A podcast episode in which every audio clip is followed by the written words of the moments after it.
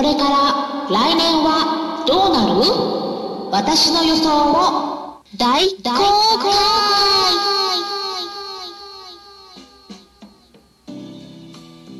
こんにちは。サラホリスティックアニマルクリニックのホリスティック獣医サラです。本ラジオ番組ではペットの一般的な健康に関するお話だけでなく、ホリスティックケアや地球環境、そして私が日頃感じていることや気づきなども含めて様々な内容でイギリスからお届けしております。もう1年もあっという間で、あと少しで終わりますね。まあ今年の1年を締めくくる内容を今回お届けしたいなと思ったのでまあ何をねお話ししようかなと思ったんですけれどもやっぱりね、うん、今年を締めくくるにはちょっと、外せない ネタというかね今年を象徴する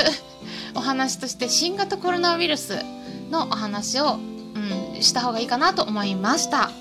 それはですね来年に向けてですね何かと言いますとズバリ来年以降どうなっていくのかっていうのですねうんビル・ゲイツさんと WHO 世界保健機関そして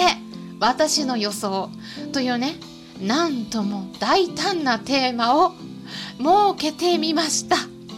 まあ私自分で言うのもなんですけれどもこの先に何が起こるのかっていうね予想するのはまあ結構得意な方なんです。はい、特にねこういった病気に関してのこととかですね、うん、今までね私のセミナーに参加してきてくださっている飼い主さんは分かっていらっしゃるんじゃないかなとは思うんですけれども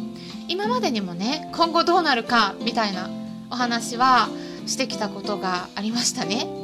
今回の新型コロナウイルスに関してももうね専門家の間ではまあいつか起こるだろうと予想されてきたことなんです。うん、あとね先日12月27日が国際疫病対策の日っていうことで WHO 世界保健機関の事務局長であるテドロス・アドナムさんからのメッセージ動画が公開されてたんですけれどもそこでも今回の新型コロナウイルスのパンデミックは別に驚くべきことではなかったと発言しているんですね。あのこの動画のリンクもリンク先つけておくので概要欄に英語のわかる方はぜひ見てもらえればと思うんですけれどもやっぱねあの日本語の訳された記事とかあるんですけどやっぱ動画見た方が絶対いいですねあのご本人がどういう意図でお話しされてるのかがすごくわかります動画の方が。で今回のねパンデミックっていうのはこの私たち人間だけの病気ではないっていうのをねやっぱこれが肝になるかと思うんですね。うん、もともと動物たちから発生しています。でそれが人間に移ってそこからさらに今度は人間から動物に移ってさらにそこから動物からさらにまた人間に移って広がったりしています。でこれはね別に特別なことじゃないんです。今までに何度も繰り返されてきたことなんですね。例えば有名なのはペスト菌これに感染することによって起こる病気もパンデミックつまりこう世界的な流行っていうのはまあいろいろ説はあるんですけれども今までに3回起きたと言われているんですね。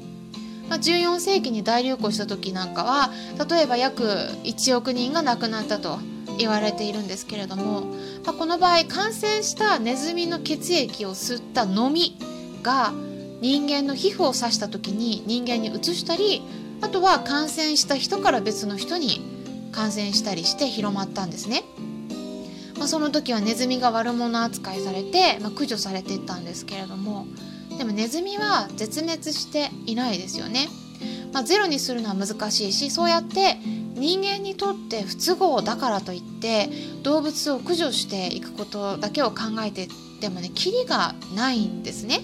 あとは動物にはね人間にとって悪いことだけじゃなくて必ずいい面もあります両方の側面を持っているので駆除ばかりしているとそのうち人間にとっても好都合な利点が得られなくなって自分で自分の首を絞めることになってしまうんです。例えばネズミは実験動物としても利用されていますしあとは雑食なので虫も食べてくれたりしています。それからネズミを食べている動物たちもいますよね。そういう動物たちの糧になっています。ですからもしもネズミが絶滅したらそういったネズミを食べる動物たちが今度は絶滅の危機に陥ったりするんですね。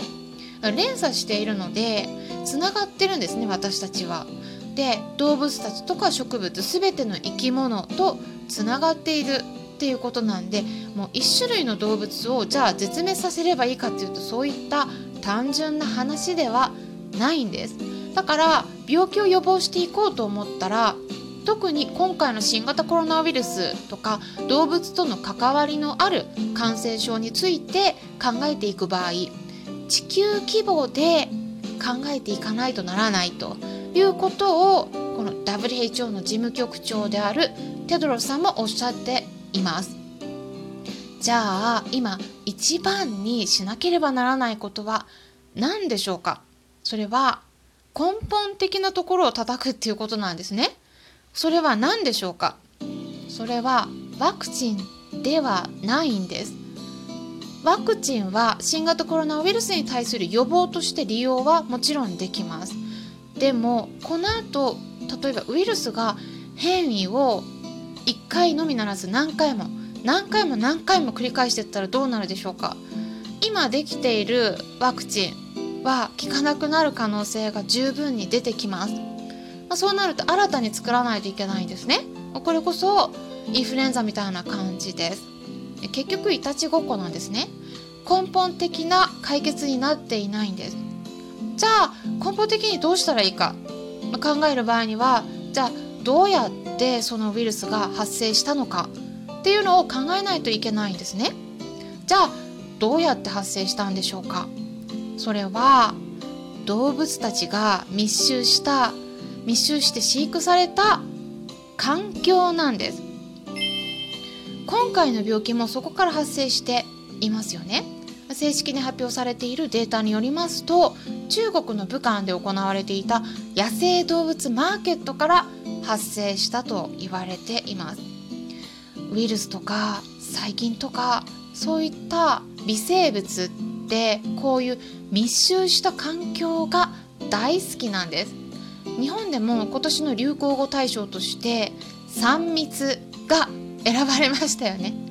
うん、でね実はコロナウイルスっていうのはワンちゃん猫ちゃんにもあるんですけれども猫ちゃん特に猫ちゃんに伝染性腹膜炎 FIP と呼ばれる病気を引き起こすコロナウイルスがあるんですけれどもこれも普通のコロナウイルスではなくて変異が関わっているということが知られています。ただこの変異っていうのは特に多頭飼育された猫ちゃんに起こりやすいっていうことが言われているんですね。多頭飼いっていうのもね3頭とか4頭くらいならまだいいんですけれどももう10頭とか20頭30頭とかになってくるともう相当なストレスなんですね。絶対相性の悪い子が出てきますから私たちもそうですよね。こう、まあ、相性とか関わらずその満員電車とか入ってることだけでもストレスじゃないですか、まあ、そんな感じでこうねあの動物たちの過密な飼育っていうのはもうそこだけじゃなくて、うん、ペットだけじゃなくてね家畜もありますよね。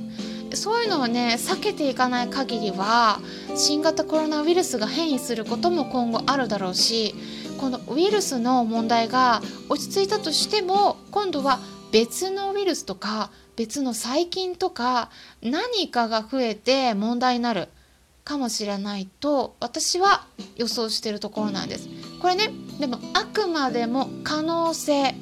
のお話です。ただ実はねこういったことっていうのは WHO 世界保健機関がもう何年も前から警告してることなんですね。こういうのは起こるよ起こるよって言ってるんです。うん、でこういったね感染症今後増える可能性があるっていうのもね発表しています。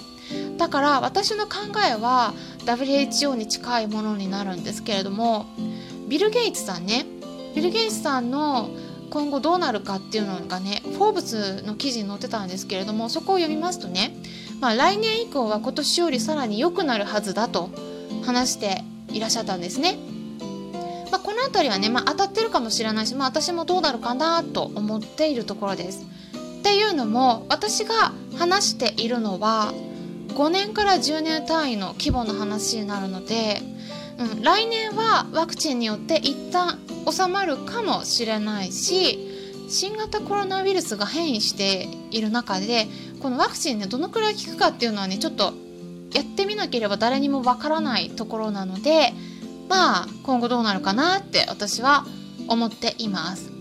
まあ、年末に ちょっと真面目な？はい。ちょっと暗いかもしれない。お話したかもしれないんですけれども。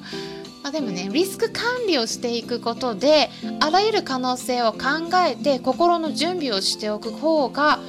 絶対にいいんですね。ですから皆さんには私の考えをちょっとねお届けしたいなと思いました。参考になったという方はよろしければいいねボタンのクリックとかフォローもしていただけたら嬉しいです。まあねあの何て言うかなただいろいろねお話ししたんですけれども絶望的なことだけではなくてね私たちもちろんね他にもいろいろ対策できることありますのでねそれも合わせて皆さんにじゃあどうしたらもっと予防できるかとかねそういったことも今後少しずつお話ししていければと考えています。今回も最後まで聞いていただきありがとうございました。良い年が迎えられますように。素敵な年末をゆっくりとお過ごしくださいね。それではまたお会いしましょう。ホリスティック獣医サラでした。